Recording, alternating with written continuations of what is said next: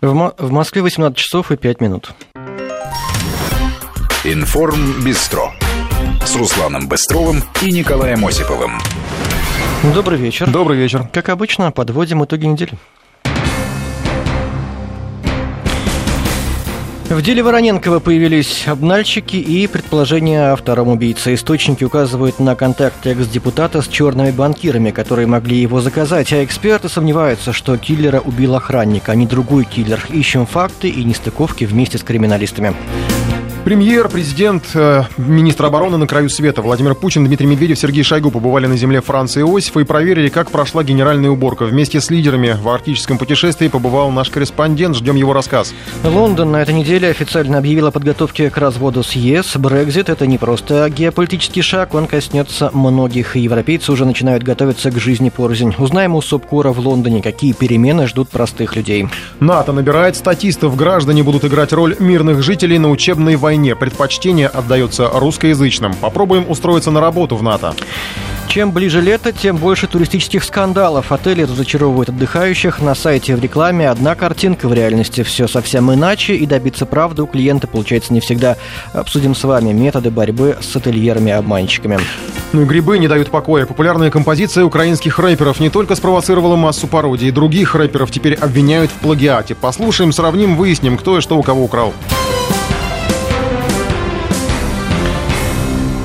Вороненков и черные банкиры. Пока в Киеве пытались окрасить историю с убийством экс-депутата в политический цвет, в СМИ попали утечки о контактах киллера с отмывателями денег. Павел Паршов, застреленный охранником Вороненкова во время нападения, как выяснилось, входил в группировку, которая занималась легализацией средств. Через поставные фирмы мошенники оформляли фиктивные сделки и помогали бизнесменам и чиновникам выводить деньги на сторонние счета. Их услугами пользовались те, кто осваивал бюджетные средства или хотел скрыть прибыль в бизнес-структурах. Несколько лет назад у аферистов якобы возник конфликт с олигархом Коломойским, и они попали под уголовное преследование. Сразу после этого преступники сбежали в Россию. Источники предполагают, что контакты между Вороненковым и группировкой, в которую входил Павел Паршов, могли произойти именно в России. Лидер банды и будущие убийцы экс-депутата жили в Москве. Люди, которые лично знали Вороненкова, рассказывали о его околокриминальных связях. Предполагается, что он мог пользоваться услугами отмывателей денег. По другой версии, жертва чем-то помешала незаконному бизнесу.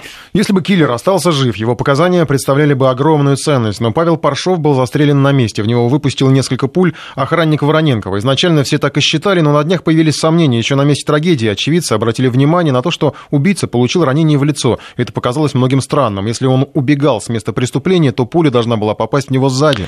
В итоге появились предположения, что Паршова мог ликвидировать второй киллер. Это только предположение. Оно появилось из-за нехватки улик. Дело в том, что на здании отеля, возле которого убили Вороненкова, установлено несколько камер, а обнародовано пока только одна запись. На связи с нами представитель Союза предприятий безопасности «Русская охрана» Андрей Павлов. Андрей Владимирович, здравствуйте. Здравствуйте. Ну, вот эта история с камерами, я так понимаю, это пока главная нестыковка, наверное, да, которая вызывает вопросы. Ну и Ну, не то, провоцирует версии. нестыковка, просто, возможно, это та часть информации, пока, которая пока неизвестна. А, С точки зрения криминалистики, вот в таких ситуациях, на что главное в первую очередь должны обращать внимание? Если вот, допустим, ну, идет нормальное следствие, э, первое, что, ну, не знаю, самые яркие моменты, наверное, которые запомнились аудитории, зрителям, это, наверное, красные кроссовки, да, вот что там, не знаю, э, раненый охранник. Э, С точки зрения криминалиста, куда смотреть надо? Ну, прежде всего, необходимо э, запросить и получить результаты всех необходимых экспертиз, баллистических и прочих. А вот, а, и основным как бы движущей силой любого расследования это определение мотива и тех, кому выгодно такое убийство. Ну, вот мотивы озвучены контакты. Я так понимаю, среди контактов надо искать э, Вороненкова, но пока акцент, я так понимаю, на контактах киллера. То есть они пока выводят на версию вот с, э, с отмывателями денег.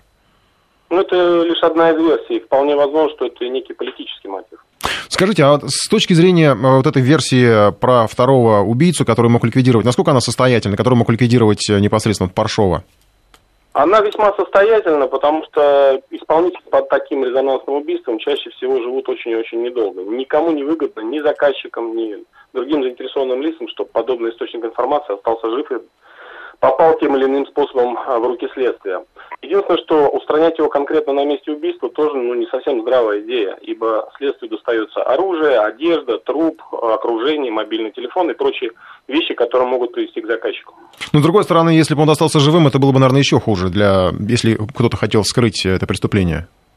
Безусловно, вполне может быть, что сработала страховка, то есть а, некий страхующий человек а, увидел, что киллер ранен и просто произвел контрольный отстрел.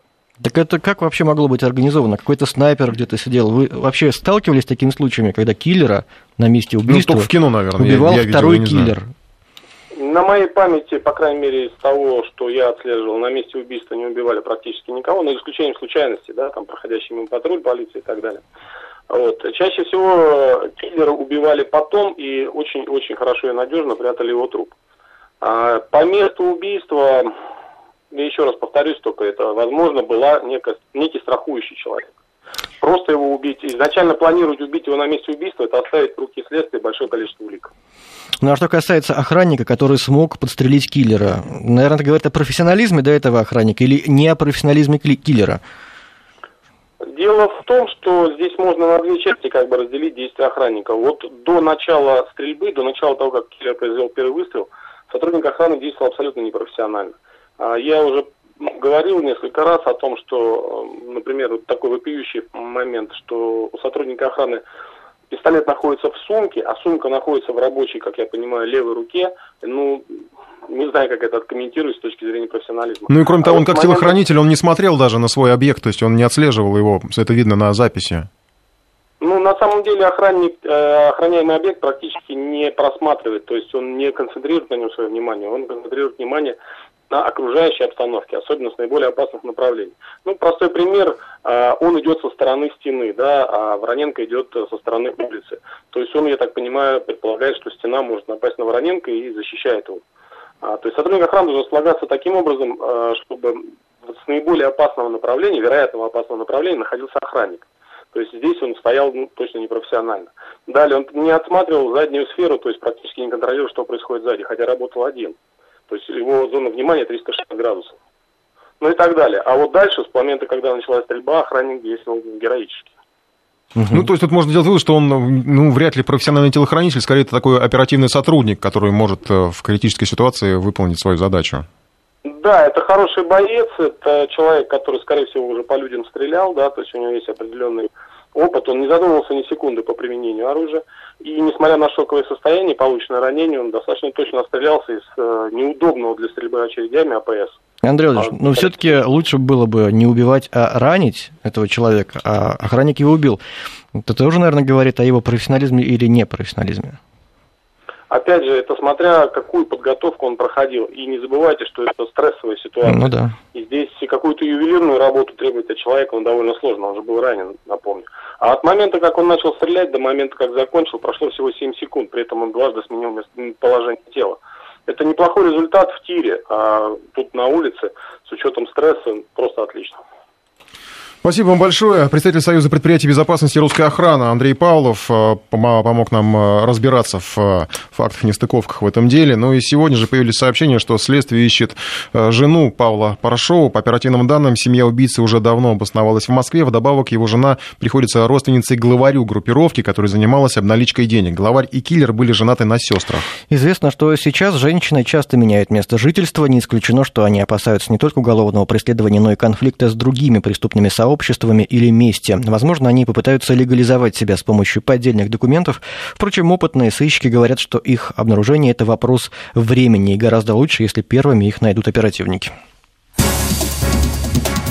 В другой теме. Президент, премьер, министр обороны на этой неделе побывали на краю света. Остров Александры, земля Франца Иосифа. Владимир Путин провел совещание по вопросам освоения Арктики и проверил, как очистили остров от мусора. За многие годы там скопилось гигантское количество отходов. Десятки тысяч тонн старой техники, металлолома, бочек из-под топлива. Все это вывезено и утилизировано. Земля Франца Иосифа вместе с Новой, Зеландией, э, Новой землей – это самая большая, самая большая особо охраняемая природная территория в России. Здесь расположился национальный парк «Русская Арктика». Ну, помимо прочего, прочего, северные территории представляют огромный экономический интерес. На совещании в условиях крайнего севера президент озвучил данные об арктических запасах, и они действительно поражают. Стоит только послушать эти цифры, и становится понятно, насколько малы те ресурсы, которые пока доступны человечеству. В этом регионе сосредоточены основные запасы ряда важнейших полезных ископаемых, которые являются определяющими для развития экономики Российской Федерации. Так, разведанные запасы газа промышленных категорий арктической зоны составляют 80% общероссийских. В этом районе сосредоточено 90% извлекаемых ресурсов углеводородов всего континентального шельфа России, в том числе 70% на шельфе Баренцева и Карского морей.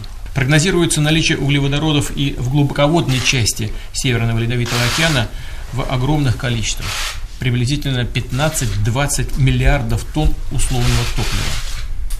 По оценкам Российской Академии Наук, в арктической зоне сконцентрирована подавляющая доля общероссийских и общемировых запасов, в том числе золота 40%, нефти 60%, газа от 60 до 90%, из них 30 мировых, хрома и марганца 90%, платиновых металлов 47%, коренных алмазов 100% и так далее, и так далее. По общим оценкам, стоимость минерального сырья арктических недр превышает 30 триллионов долларов. Причем две трети из них – это стоимость а, энергетических ресурсов. Впечатляют цифры. Это все, правда, цифры, а мы ждем впечатлений. Вместе с руководством страны в арктическую командировку съездил наш коллега Валерий Санфиров. Узнаем у него подробности этого путешествия. Итак, Валерий Санфиров у нас на связи. А, Валер, все редакции тебя завидуют, в том числе мы. Ты побывал, наверное, на самом дорогом в мире туристическом маршруте. Мы узнавали, туда стоит э, съездить на землю Франца Иосиф, по-моему, 9 тысяч долларов, э, если вот так вот в частном порядке.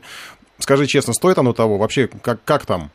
Но говорят, зимой немножко поменьше, 7 тысяч это стоит, по той причине, что мало что видно, то есть видно только снег. А вот летом, да, действительно, это того, наверное, это те деньги, которые платят те счастливчики, которые туда побывают. Но стоит, конечно, потому что хотя бы вот почувствовать я не, даже не знаю, вот ощущение, когда ты снимаешь перчатки, чтобы сфотографировать, а потом то счастье через минуту, когда одеваешь, потому что руки уже никакие, вот эти, это ощущение, конечно, непередаваемое. Потому что вот коллеги, которые были, они говорят, что мы никогда не видели в жизни, чтобы вот э, когда человек стоит, у него с непривычки вот лицо становится тут же белым. А, это вот как раз вот так вот схватывает мороз. При этом военнослужащие, которые, ну, что скрывать, охраняли президента, и в том числе и снегу, они абсолютно такое ощущение, что переносили э, все эти тяготы абсолютно как будто ничего не происходило. Конечно, у них была профессиональная одежда, но тем не Привыкли менее... Привыкли уже просто, наверное. Да, я так думаю, да. Валера, скажи, вот так что... когда президент приезжает ну, в какой-то там регион, город, обычно его встречает и сопровождает там мэр, губернатор. Вот на земле Франца Иосифа роль губернатора кто там выполнял? Ну, конечно, было бы красиво, если скажут, что он белый медведь, но это, конечно, к сожалению, не так. Но там, конечно, исполняли роль этого представителя Русского географического общества, который, собственно говоря, является там хозяином на этой территории, потому что они там все охраняют, в том числе следят за тем, чтобы никто не бросил окурки. Вот я, э, Коля, я не знаю, знаешь ли ты, что вот штраф на э, земле Александра, э, на острове Александра земле Франца Осипова за то, что за найденный окурок, если будет идентифицирован этот человек, составляет 110 тысяч рублей. О, Господи. То а, а кто там сумма, их отлавливает? Да, что... А кто, Валер, отлавливает этих людей, которые там... Белые медведи. Белые медведи, там что там, отделение полиции есть, как это все? Ну, кстати говоря, с белыми медведями тоже для меня это было э, достаточно интересно. Я, мы помним историю издевательства над э, белыми медведями, которые были не, не так давно у нас э, в Ютьюбе были э, мы могли смотреть картинки, но я хочу сказать, что отношение географов и военных к белым медведям несколько иное. Да, они понимают, что гости на этой земле Александра, они потому что белый медведь, вот нам не было такого человека, который нам не рассказал, что вот э, как надо выходить из, из помещения, чтобы на тебя не набросился белый медведь. Это считается хищником, элитным хищником номер один, что буквально каждые два года съедает по. И намекали на то, что вот два года как раз вот к этому моменту, когда была, был визит президента России, они уже и прошли. Поэтому надо очень внимательно следить. И вот э, это вот, э, запугали так, что вот мы выходили, действительно держались двумя руками за ручку, чтобы посмотреть, нет ли никакой поблизости. Ну, действительно достаточно было опасно. Но, возвращаясь к тому, что вы спросили, то э, встречал, это были, во-первых, это были э, географы, во-вторых, это были, естественно, военнослужащие, которые тут прям буквально в 200 метрах находится знаменитый трелистник, это наш форпост, я бы сказал, такой военный, современный, вот на, как раз на этой земле Франца Иосифа. Сделан он так, что я бы сказал, что, ну, правда, гордость такая, потому что и гостиничные номера, и внутренние помещения, они вот такое ощущение, что это вот находишься в, евро, в такой европейской части, а не просто не Даже в гостиница есть. Ледовитого океана. Даже гостиница есть? есть? Даже гостиница есть там? Там, там, там есть гостиница, причем в гостинице очень хорошее обслуживание, там все есть. То есть это действительно, э, ну, если звездности брать, но это хорошие такие, там четыре звезды, наверное, есть. Да. А кто вот там живет в этой как... гостинице? В этой гостинице живут те, кто приезжает, потому что военнослужащие, естественно, живут в своих номерах. А, вот, ну, вот э, этой проверки, э, которые, когда приезжают высшего командного состава, это и географы, это, это и чиновники, то есть, да и журналисты, на самом деле, как вот мои наши коллеги из ВКТРК, в том числе, там жили, э, которые снимали сюжет. То, то есть, это, я не скажу, что это такое для, что для избранных. Те, кто приезжает на, в это место, попал в это место, а попасть на него не очень просто, потому что лететь, например, ну, возьмем Архангельск. Из Архангельска нужно лететь на самолете Ил-70, э, Ан-72 где-то в районе трех с половиной часов.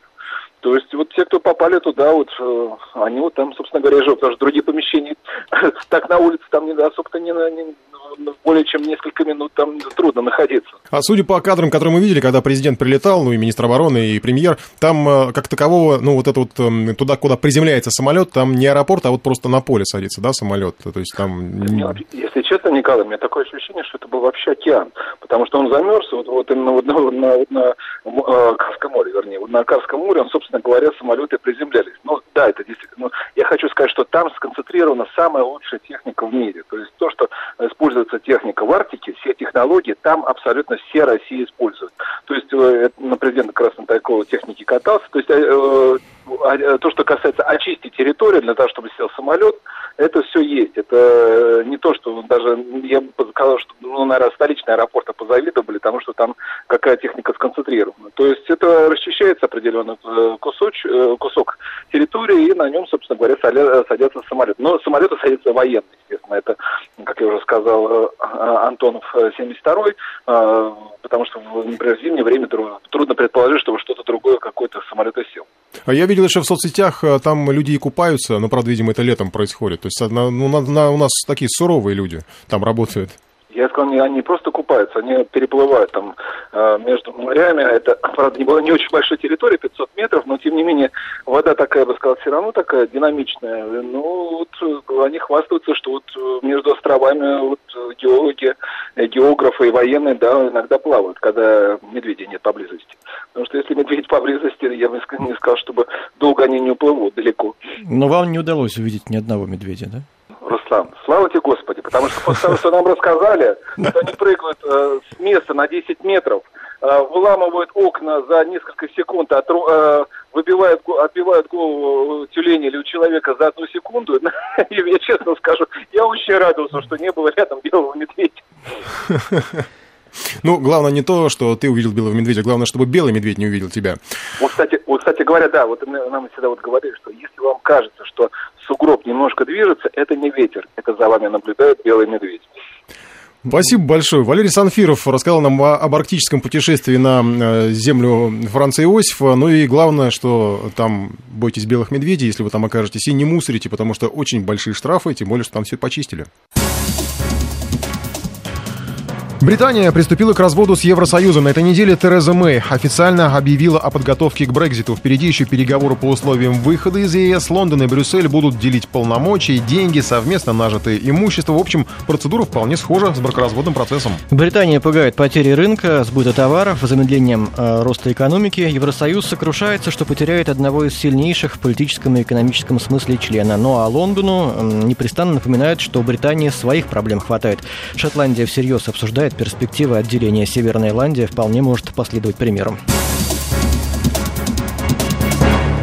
Для многих граждан Европы и Британии Брекзит – это еще и опасения, связанные с тем, что придется менять привычный уклад жизни. Бизнес, работа, деловые, личные контакты. За многие годы люди привыкли, что, несмотря на разделяющий их Ла-Манш, они живут фактически в одном государстве. Теперь появились опасения, что придется привыкать к новым условиям. Мы э, через несколько секунд буквально свяжемся с нашим запкором в Лондоне Леной Балаевой, но перед этим я предлагаю э, послушать э, тот момент объявления к Брекзита Терезу Мэй. Я прошу обратить внимание не даже не настолько на, на ее речь, мы послушаем ее в оригинале, сколько на реакцию британских политиков на то, что говорит Тереза Мэй. A few minutes ago in Brussels, the United Kingdom's permanent representative to the EU handed a letter to the President of the European Council Речь о том, on что my было передано behalf, письмо представителю confirming the Евросоюза. government's decision to invoke Article 50 of the Treaty on European Union. The Article 50 process is now underway, and in accordance with the Процесс wishes of the запущен. British people, the United Kingdom is leaving the European Британия Union. выходит из ЕС. This is an historic moment from which there Исторический can момент, be назад no пути уже turning нет. back. Britain is leaving the European Union. We are going to make our own decisions and our own laws. We are going to take control of the things that matter most to us. And we are going to take this opportunity to build a stronger, fairer Britain, a country that our children and grandchildren are proud to call home. Ну, в общем, будем строить сильную, справедливую Британию, которой будут гордиться наши потомки, внуки и дети. Не очень довольны были, да? Вот, депутаты. Вот я не понял, а в прессе писали, что это были такие возгласы одобрения. Да. Но вот мы сейчас Лену Балаеву спросим. Лен, здравствуй, на связи с нами. Здрасте, Что да, это сейчас та- отвечу на ваш что это вопрос. такое было? Действительно, возглас э, одобрения. Любой человек, кто впервые смотрит заседание британского парламента, э, не англичанин, в шоке, потому что э, все депутаты э, партии Терезы Мэй, э, то есть правящей партии, когда выступает э, представитель их партии, премьер-министр в первую очередь, лидер, они должны его подбадривать. И за каждым предложением следует такое «Е», это значит «да». Какое-то унылое. Е. Не-не-не, ну а, а что уныло? У них обычный рабочий день, уже все знали, что это письмо дошло до Брюсселя, там э, об этом Брекзите, понимаете, говорят уже давным-давно, уже немножко все выдохлись. Но э, вот ей одобрение, это да, э, говорили, и, и говорят, и будут говорить, потому что, на самом деле, практически вся партия поддержала Терезу Мэй, да и даже и лидеры оппозиции тоже, хоть они и критикуют Терезу Мэй, но оппозиция все равно голосовала за то, чтобы дать разрешение э, эту поправку э, начать, чтобы она заработала, потому что все уже устали жить в состоянии подвешенности. Но по-прежнему в Британии 48%, вот как те, кто проголосовал против э, Брекзита, 52 за, вот те 48%, они до сих пор э, так и не поверили в то, что это приведет страну к лучшему состоянию. И э, даже вот то самое письмо, Дональду Туску, которое везли в Брюссель, его везли в, под охраной чиновник, неназванный чиновник правительства, потому что боялись, что с этим письмом что-то случится, и что могут какие-то противники Брекзита перехватить это письмо, и тогда все пойдет немножко на смарку. Лен, ну что А, мы сейчас говорим об таком высоком политическом уровне. Хотелось бы э, в оставшееся время узнать тебя о бытовом, вот на, на- на- на уровне простых людей. А Кто-то начал готовиться, не знаю, может быть, какой-то как-то это ведь э, надо бизнес менять, наверное, у кого бизнес связан там с э, Евросоюзом, может быть, работу придется кому-то менять. Вы знаете, да, потому что на самом деле это вот такой э, очень важный момент сейчас для многих семей, в которых, например, кто-то англичанин, а кто-то э, европеец. Э, Люди решают, где им оставаться, в Британии или уехать. И из моего личного опыта достаточно много семей, кто вот еще колебался какое-то время назад, они поехали обратно э, в Голландию, например, они уже взяли и уехали, потому что они сказали, что здесь, нам больше э, искать нечего, и рабочие перспективы в Голландии у нас там будут гораздо лучше. Но вот н- буквально в тот же самый день, когда было объявлено о начале э, Брекзита, переговорного процесса, э, большая страховая компания британская объявила, что она открывает новый офис в Брюсселе, там будет 100 человек, здесь в лондонском офисе 600 человек, но в любом случае... офис э, этот, он хоть и не переезжает, но какие-то функции переходят туда. И многие банки из э, Сити говорят, что они будут э, или открывать дополнительные офисы в Европе, или переносить туда свои офисы. Значит, люди должны будут переезжать. Но и на самом деле большой вопрос для европейцев, которые здесь в смешанных семьях живут. А стоит им получать британский паспорт или нет? На каких основаниях они здесь дальше будут находиться? Вот им никто еще на этот краеугольный вопрос не ответил. Но это что касается смешанных семей. А что касается обычных британцев, они заметили, что товары в магазинах подорожали, потому что фунт стерлинга упал. А, Отдых в Европе гораздо дороже, там процентов на 20 а, стал. И самое главное, перспективы непонятны. Еще, несмотря на все вот эти вот е и уверенные заявления в парламенте, никто еще не увидел плюсов этого э, Брекзита, потому что голосовали люди за то, чтобы стало меньше мигрантов, а их не станет меньше. Тереза Мэй сказала уже, что она не может обещать, что их станет меньше. А еще за то, чтобы деньги не платились э, Брюсселю, а оставались в британской казне тоже Тереза Мэй не смогла этого пообещать, потому что должна, по всей видимости, Британия будет за развод что-то заплатить, а потом оставшиеся деньги, видимо, а, потратят на то, чтобы, ну, хотя бы границу переоснастить, чтобы паспорта проверять. Сейчас же паспорта у европейцев не проверяют фактически, они просто так въезжают. Чтобы вот хотя бы этот штат сотрудников а, сделать, да, обучить их и поставить этот контроль, это тоже дополнительные деньги. Но вот люди об этом, когда голосовали, не думали. Спасибо. Елена Балаева на прямой связи из Лондона была. Спасибо большое. Информ Бистро с Русланом Быстровым и Николаем Осиповым. В 18.33 продолжаем подводить итоги недели. НАТО объявляет набор статистов. На военных учениях срочно нужны люди, которые исполнят роль гражданского населения. Это могло бы выглядеть как творческий подход к организации подобных мероприятий, если бы не интересные условия набора. Военные хотят, чтобы на полигоне поработали граждане, владеющие русским языком. Именно им отдано предпочтение. И даже обещают заплатить деньги за то, что НАТО отработает на них навыки действий в боевых условиях. Детально сценарий учения неизвестен, но многим и без оснований, не без оснований показалось, что таким образом Альянс рассматривает перспективу присутствия присутствие своих сил на территории с русскоязычным населением. В Международном комитете Госдумы назвали подобное явным проявлением враждебности. И хотя представитель совместного многонационального центра по подготовке военнослужащих Германии, капитан сухопутных сил США Крис Брэдли попытался объяснить, что учения не являются подготовкой к каким-либо действиям, он же признал, в условиях, когда мир изменился, мы изменили фокус нашей подготовки. Наши европейские САПКОРы уже подробно рассказывали об этой затее, провести учения с русскоязычным гражданским населением, но мы решили уйти глубже в тему. Наша коллега Мария Скородилка попыталась устроиться на работу в НАТО. По легенде, она начинающая актриса, которая живет на две страны и очень хочет принять участие в военных учениях. Маш, привет. А, мы тебя сегодня отправили устраиваться на работу в НАТО. Угу. Да, я, ну, собственно... Ты должна была стать пленным на учениях. Да? Я так понимаю. Как да? это было? Удалось ли устроиться? А, три часа постоянных звонков, непрерывных, я бы сказала, звонков. И а, ответ, автоответчик. Ну, у них есть свой сайт, а, да, я так понял. Есть сайт, англоязычный и э, немецкий сайт. На этом сайте только один номер телефона, одна заявка на участие в этой программе, анкета и адрес, и все. Подожди, но, может быть, там просто много желающих? Поэтому невозможно. Может быть, телефон просто обрывается. Телефон обрывается. Мне кажется, мне кажется, это не из-за этого, а из-за того, что обычно такие программы, тем более немцы, а, в Германии очень часто люди нанимаются на эти программы, то есть там не немецкоязычные. А, персонал, который отвечает обычно на телефонные звонки, странно, но они не немецкоязычные. По-английски говорят они тоже очень странно, с большим акцентом и с большой натяжкой, я бы сказала, что даже, там, не знаю, какой-то начальный, ну, начальный уровень, наверное, а на есть, но... Они говорят? А тебе уже удалось с кем-то, кем-то пообщаться? На барышня я пообщалась, которая, наверное, скорее всего, по акценту, а, наверное, может быть, она из Индии, что-то было в этом роде, которая говорила, что а, перезвоните попозже, я сейчас найду кого-то а, немецкоязычного, я не знаю, что объяснять. Все, что она а смогла мне сказать... Где? Территориально они находятся в Баварии. Бавария. Это маленький городок, да, в Баварии. То есть в Баварии нет человека, который бы по, на немецком языке смог бы нанять русскоязычного э, это участника. Хойнсфельд, это такой, знаете, как э, по-русски это переводится, как все, наверное, знают, как верхний, верхний Померанц. Это маленький городок, э, который там, собственно, граничит с Люксембургом, там а, на юге у него граница Дюссельдорф, Кёльн находится поблизости. Ну, собственно, это бывшая англи- английская зона, где очень любят сейчас американцев и вообще англичан. И в итоге что тебе девушка это сказала? Девушка сказала, что все есть на сайте. Я еле поняла, на самом деле, что есть все на сайте, и то, что она найдет кого-то из немецкоязычных людей, которые смогут со мной пообщаться. Так как туда устроиться? Надо заполнить анкету, отправить. Заполнить анкету, отправить. Так. И, а, как э, а, уже понятно по э, автоответчику, наше сообщение будет обработано. Давайте послушаем вот сейчас это странное сообщение. Ihre Nachricht wurde gespeichert. Auf Wiederhören. Послушай, да. Что он сейчас Послушай. сказал?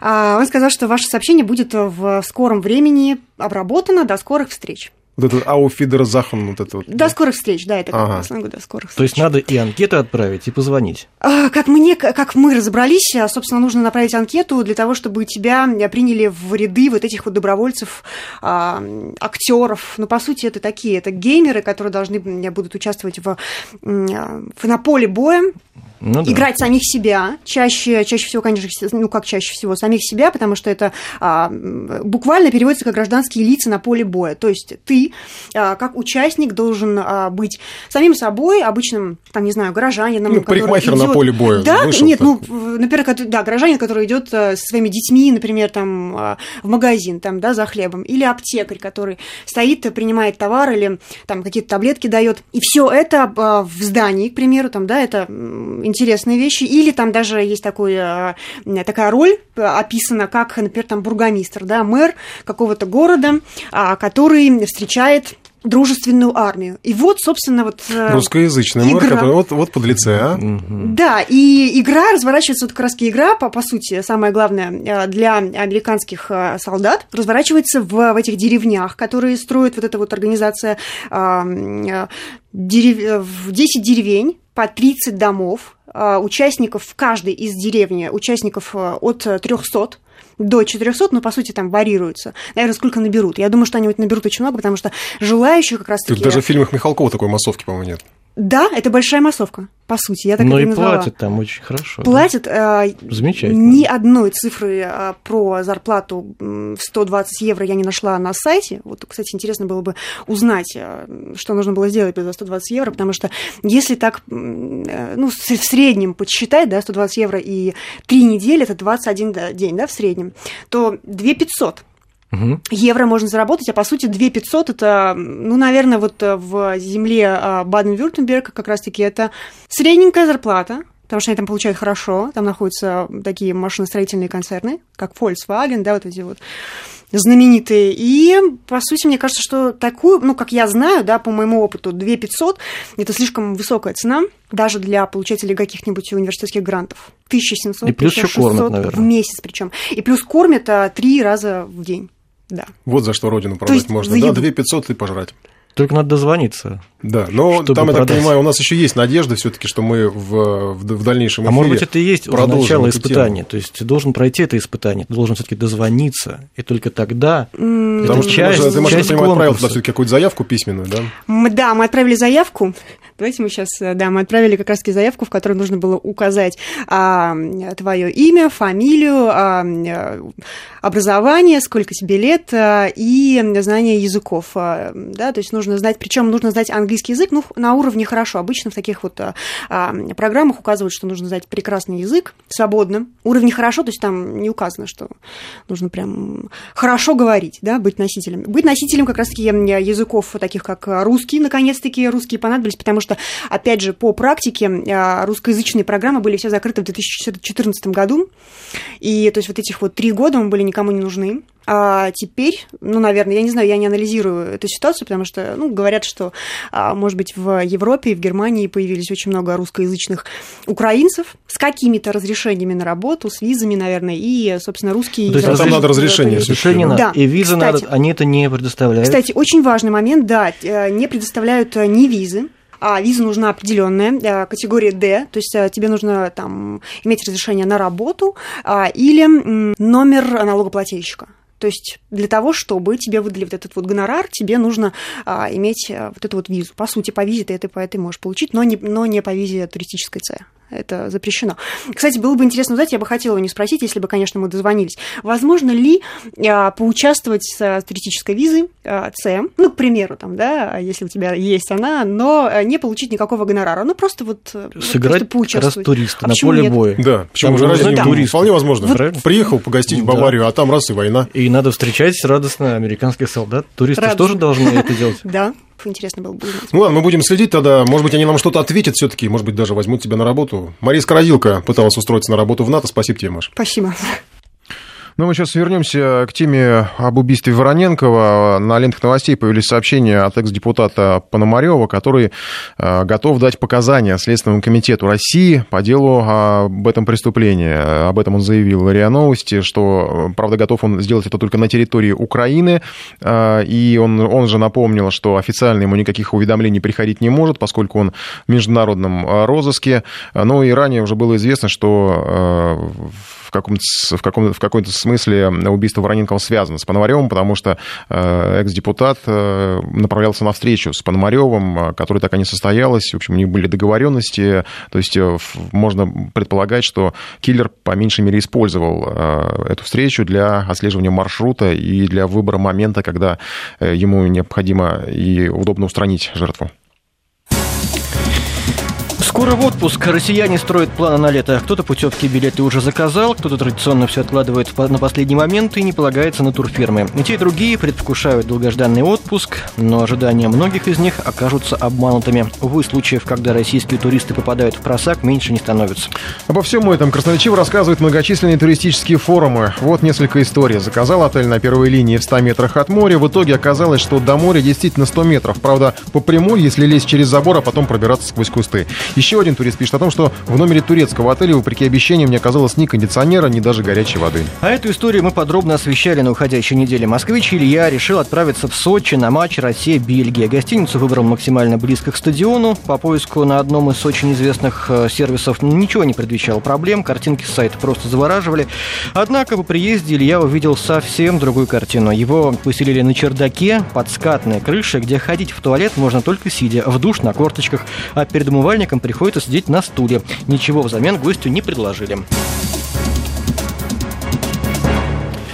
Предлагаем поделиться э, вам историями, с чем сталкивались вы, и самое главное, как вы решали эти проблемы, потому что, ну, допустим, в случае с Ильей, о котором мы только что напомнили, э, там э, он написал, конечно, в сервис бронирования жалобу, но ему ответили, что, ну, мы ничего сделать не можем, потому что как-то вот ну, так получилось, ну, извините, бывает. да. А в отеле, естественно, тоже сказали, что, ну, но ну, там не было свободных мест. Не просто. было, нет, ну, там про этот отель вообще мы не будем сейчас антирекламой заниматься, но про этот отель вообще много историй интересных, потому что там э, была история семьи, которая приехала, ее поселили вообще в каком-то в какой-то пристройке. Вот, ну это по, по описанию это что-то вот, если кто-то смотрел фильм Спорт, э, Спорт Лото 82, вот там, где главный персонаж жил в каком-то там курятнике, э, мимо них все ходили, э, там как-то там, естественно, никаких ни кондиционеров, ничего, тропа на море шла мимо вот как раз этой вот этого их шалаша, в общем, они еле-еле там э, отбыли свой отпуск практически как срок. А, поэтому ваши истории, как вы решали проблемы, наш э, смс-портал 5533 в начале слова «Вести». И WhatsApp плюс 7 903 170 63 63. У нас Михаил на связи. Михаил, здравствуйте. Да, здравствуйте. Рассказывайте. Да. У меня случай, мы э, взяли с семьей э, отель в Италии, угу. э, это город, э, город Римини, угу. и, со, соответственно, там, значит, фотографии были самого номера, да, без ванной и туалета там, но было указано, что комфортный душ и туалет. И, соответственно, когда супруга зашла а, в туалет, она спросила меня, а где душ? И, так скажем, прямо над унитазом а, был установлен душ э, сразу же, да, а как а слив находится просто в полу. Но вы пожаловались вот. куда-то? Вам изменили номер?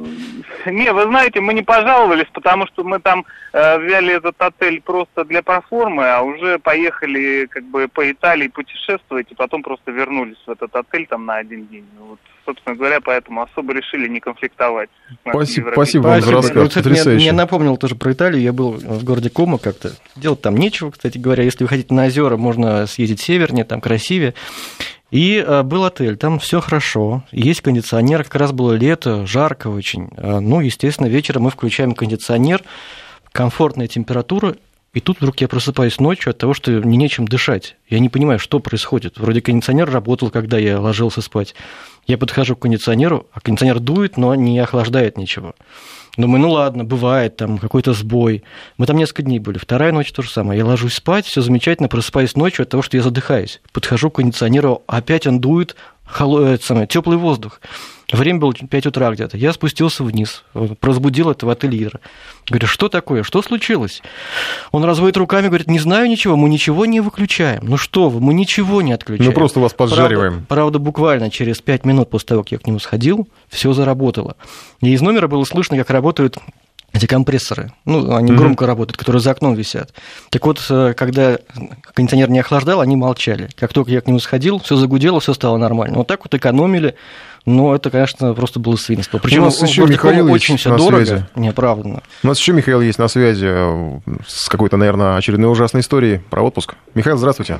Здравствуйте. Ну, тоже вот семьей ездили на Кипр, заказывали через агентство, турагентство, специально, чтобы был семейный номер, ездили, ну, я, жена, ребенок и тещу еще брали.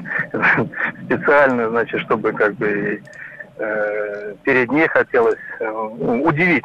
Ну, щегольнуть так маленько. Да, ну, да, вот, да. да. Ну, вот, да, приехали, и, соответственно, тот номер, который заказывали, и нам его и не говорят, а там немцы живут, оказывается. Ну, вот, э, предоставили, вот именно, как говорится, какая-то вот пристроечка была, э, значит, э, вот на трое суток, правда. Вот пока вот этот номер освободится, который вот мы заказывали, вот здесь поживите небольшая комнатка, сразу дверь э, в туалет э, с душевой, э, сырость, ну, короче, не, неудобство. Но они ну, как-то компенсировали вам? Ну, претензию написали, да, конечно, здесь они там что-то там пытались там какие-то предоставить э, э, экскурсии какие-то, ну, мы от них отказались. Э, ну, потом уже, когда в Россию приехали, здесь уже туроператору предъявили претензию. Ну, правда, через суд ну, пришлось восстанавливать. И что? Что Интерес, э, ну, суд э, отсудил. Ну, сколько? А, ну, 100, 120 тысяч. Ого. Ну, это, это так, нормально. Слушайте, нормально. ну и самый интересный вопрос. Теща что на все это сказала? Сказала, э, что плохой ты это. То есть, а когда вас судили, она изменила мнение о вас? Когда ну, в потом, да, вот, потом. Вот. Спасибо вам большое. Спасибо вам большое, хорошего вам отдыха. У меня была история, вот у меня жена рассказывала, она со своей мамой ездила, и их, наоборот, переселили в президентский номер на несколько, на сутки, по-моему, потому что не было свободных, то есть ему лучше, не было отличий. Бывает, это было, по-моему, в Турции. А я вот предыдущий отпуск провел в России. Ездил в славный город Торжок. Это который между Питером и Москвой. Когда-то это был крупнейший центр перевалочный, где меняли лошадей по дороге из Москвы в Питер. Там останавливался Пушкин, там Анна Кер недалеко похоронен. В общем, когда-то был развивающийся прекрасный город. Там и сейчас сохранились эти прекрасные храмы столичного размаха. Все, конечно, с запустением, все в развале в полнейшем. И замечательная гостиница на берегу реки. Ну, гостиницы нету нигде, ни на букинге, ничего, к сожалению, но там трудно что-либо найти. Так вот, э, в этом номере, во-первых, что мы забронировали, приезжаем, э, цена одна была по телефону. Приезжаем, говорят, ну, цена такая, причем не маленькая, 200 чем-то там тысяча. Но вы знаете, еще за факт бронирования по телефону с да, вас 300 рублей. Я знаю, да, Это в каком-то торжке, где нету вообще, кроме нас не было ни одного человека. Ладно. Значит, в номере, э, большой номер двухкомнатный, но в этом номере э, работает только одна лампочка. Одна лампочка а на весь номер. Больше? Я думаю, что такое? Я, я полез, спишь, темно, полез чинить все, все, это, все это хозяйство. Значит, я разобрался, что почему-то многие лампочки были просто недокручены. Я начал вкручивать эти лампочки, чтобы хоть как-то осветить этот номер. А никакого ни Wi-Fi, конечно, ничего нет, об этом не слышали. Там... Свет не выключать, тараканы бегут, только не открывать, комарами летят. Ничего там этого нет. Вот, э, и, и туда, оттуда я уехал, и потом нужно было вернуться, я забыл там зонт, я вот недавно туда ехал, ездил опять. Есть хорошая новость, в отель провели Wi-Fi. Так что ждем, что и лампочки тоже. И зонт не пропал, и честные люди крутят, и храмы восстановят, и как-то мы будем все таки э, ну, более бережно относиться к своему У нас есть история от Вячеслава. Кстати, вот история с Михаила, спасибо ему за историю. Он доказал своим опытом, что через суд можно решать да. проблемы и довольно успешно. Вячеслав у нас на связи. Добрый вечер, здравствуйте. Здравствуйте. Что у вас? Ну, расскажу историю. Ну, было это дело два года назад. Был сам я в Петербурге, но с друзьями решили прокатиться по маршруту. Санкт-Петербург, Кронштадт, Псков, Твери и через Лугу обратно на Петербург. Угу. Заранее заказали везде номера. Город Луга. Центральная гостиница возле Центрального парка. Все было шикарно. Заказали небольшой номер на 30 квадратных метров, где он был. Нас было четверо. Приехали, нас заселили в номер, который 80 с лишним квадратов. Но, угу. здравствуй, Советский Союз. Там все было как в Советском Союзе. Старые, это советские, советские диваны. Граненые стаканы. Ну, подождите, да, но вам да, дали да, номер да, в два да, раза да, больше, чем вы просили. Вы же рады да, этому? Да, в два раза больше. Но, когда мы приехали в город Тверь, мы заказали самую дешевую гостиницу. Э, разница была колоссальная. Э, такое ощущение, словно 5 звезд. Э, был огромный джакузи, сауна, которая не была указана изначально. И все заказывали через одну фирму. Когда мы приехали в город, сказали, а как так-то получается? Нам без всяких вопросов вернули деньги за номер в Луге. Ну... Это, извините. Ну, Подождите, вам не понравились плуги дивана, что ли, не понравились вам там? Нет, вам не понравилось. Я понимаю, о чем говорит Вячеслав. Я, же, я был в такой гостинице. Ну. Я понимаю, о чем говорит Вячеслав. Я там я был в такой гостинице в Баку. Я был в командировке там несколько раз, и э, там, по-моему, уже и снесли сейчас эту гостиницу, даже не помню, как она называется. Э, я посмотрел на сайте, шикарная гостиница, все замечательно. Я приехал, думаю, и вот я в ней и поселюсь. Я заранее не бронировал э, на такси из аэропорта, приехал, было очень поздно, глубокая ночь. Mm. Я поднялся на ресепшн, сказал, мне нужен номер, все замечательно, стоило это недорого, захожу в номер, однокомнатный номер, заваленный какой-то мебелью до самого верха. Я не стал не ругаться, я жутко устал, переночевал, э, пошел потом обратно на ресепшн, говорю, что это за номер, куда вы меня поселили, что это такое? Э, он пробрался через это вот э, скопление стульев, каких-то шкафов, показал, смотри, это же вид на Каспий. Я говорю, нет, мне можно без вида, только дайте, где можно жить. И меня переселили в люкс, двухкомнатный, от метров, наверное, тоже 80, с советской мебелью старой, вот такой с гранеными стаканами, с брежневским каким-то вот этим вот э, ну, это таким стеллажом. Стиль, тебе не нравится? Это не ретро-стиль, там ощущение было такое, что все это сейчас вот прям вот дохнешь на, дыхнешь на все это и развалится. А, а почему я ошибся? Почему я ошибся? Потому что я не знал, что в этой гостинице каждый этаж – это отдельный отель. Тогда были раскуплены этажи у разных владельцев, и ты мог попасть, э, как бы вот, если приезжаешь, попадаешь в хороший этаж, там все шикарно, там все те самые джакузи и прочее, а я попал на неудачный этаж. Ездим отдыхать с палатками. Пишут, нам проблем нет. Ну, Вадим, ну, действительно, если ну, это да. с палаткой, то всегда все будет замечательно. И жалко, что у нас в России очень мало мест для кемпинга. Потому что действительно при наших огромных размерах можно было бы ну, сделать... Ну, для официального кемпинга, да. Для ну, дикого да, у нас да. полно. Ну, для официального именно. Это было бы прекрасно, действительно. Во-первых, у нас небольшие доходы. У нас большая страна, не везде есть инфраструктура. Если бы хотя бы были вот эти места, где можно организованно поселиться, там какой-то туалет, что-то, какое-то кафе, электричество. Но нет, к сожалению, этого. У нас Александр на связи. Александр, здравствуйте. Здравствуйте. Э, как вас э, разочаровывали отели или, может быть, наоборот, радовали? Ну, и разочаровали, и порадовали одновременно, потому что сначала у нас такая произошла интересная история, это было в начале 2000-х, и тогда еще ну, было принято ездить э, турфирмами, и мы поехали в свадебное путешествие в Италию. Э, достаточно знаменитая сеть отелей, мы въехали, и вдруг у них начался ремонт. И так получилось, что у нас свадебное путешествие, красивый номер, а у нас по балкону и, и мимо окон все время ходят ремонтники, днем и ночью. Ну, в общем, достаточно дискомфортно, учитывая, что шторы там не плотные, они не закрываются, то есть там вот просыпаешься с утра, а там люди окна красят или там фасады. Но вы пытались как-то решить вопрос, может быть, не знаю, Да, мы позвонили, мы позвонили, сначала мы пытались выяснить проблему с отелем, они сказали, что если мы доплатим за номер люкс, то в таком случае только они нас э, смогут переселить. Э, мы дозвонились до нашего куратора от э, туристической компании, пожаловались и сказали, что вообще, что такое у нас свадебное путешествие, здесь вообще люди ходят посторонние в нашем номере с утра до вечера. И турфирма решила эту проблему, они как-то серьезно поругались с отелем, нам в качестве извинений подарили тарелку фруктов, бутылку шампанского и переселили бесплатно в номер люкс. Ну, супер. Спасибо, спасибо вам, большое. спасибо, да. Ну, в общем, да, ну, видимо, в люксе ремонтники не ходят или мимо люкса. Но да? все равно, понимаешь, все равно в основном идут навстречу отели. Ну, идут. Ну, бывает, конечно, что упрутся там. Я э, вот еще недавно был в Серпухове, в Московской области, что-то поехал посмотреть. Э, забронировал на букинге, приезжаю за одну цену. Мне говорят, а, к сожалению, этот номер, который вы забронировали, не готов. Поэтому будьте добры доплатить там 500 или 1000 рублей, и вот тот, который готов. Я говорю, конечно, хорошо, я что-то сделаю, доплачу, только секундочку, подождите, я сейчас вам негативный отзыв на букинге оставлю. Угу. Вот дословно я это говорил. Буквально через две минуты проблема была решена. А были истории, когда отели ведь еще и штрафовали, по-моему, в Британии, там за негативные отзывы, они там как-то выставляли какие-то пытались счета тем, кто недоволен остался. Спасибо вам большое за участие в этом экспресс-опросе. Снова война за авторство. На этот раз столкнулись рэперы известного исполнителя Джигана. Заподозрили в заимствовании у популярной группы «Грибы» композиции «Тает лед». Песня в соцсетях менее месяца назад появилась, ее успех стал шоком для многих музыкальных критиков. По необъяснимым причинам клип, снятый в стиле дворовой лирики, покорил студию, а, аудиторию. А сейчас в соцсети прослушивает композицию Джигана под названием «Дни и ночи» и отмечает удивительное сходство. Сам рэпер утверждает, что тут нет никакого плагиата, просто такой стиль. И вообще эту и, други... эту и другие песни он написал еще осенью общем, непонятно, кто у кого одолжил музыку. Давайте вместе с вами прослушаем и сравним. А, сначала а, грибы.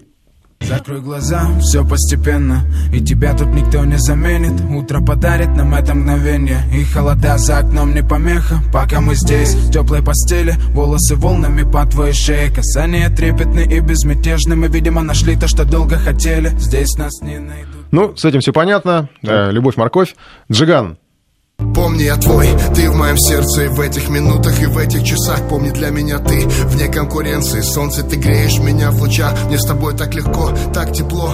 И для нас целая вселенная. Заглянув в глаза твои глубоко. Там красота необыкновенная.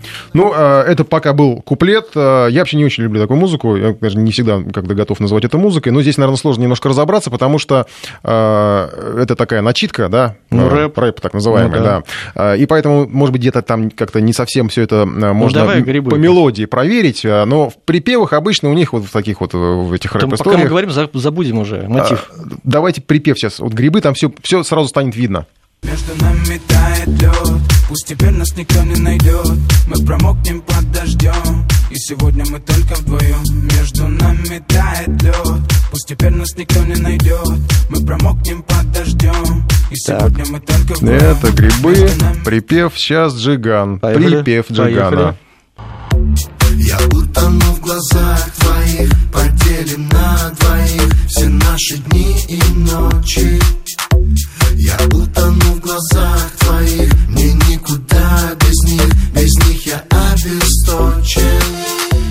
у нас уже не первый раз возникает история с плагиатом, да, вот таким вот. Пока официальных обвинений никто никому не предъявлял. Мы сегодня пытались связаться с продюсерами Джигана.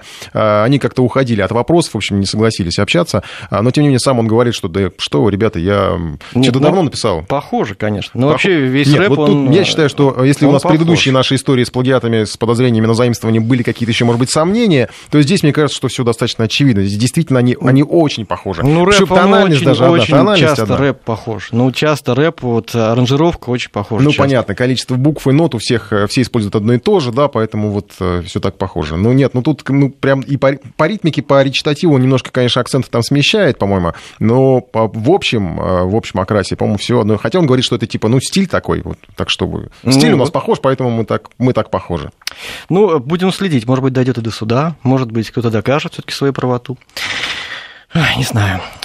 Главное, что они поют про любовь. Эксперты по вот рэпу будут главное. привлекаться, я думаю, да. да. Институт какой-нибудь, Московский рэп, институт рэпа, рэп, есть да. такой, нет? Или британские ученые. Сделают, сделают, если надо, все появится. Главное, деньги выделить. Конечно. Правильно? Британские ученые присоединятся. Ну, давайте, э, спасибо вам большое за участие в этой программе, что провели этот пятничный вечер с нами. И в конце послушаем музычку нашу. Лучше, чем любой рэп. Спасибо. Без плагиата. Всего доброго.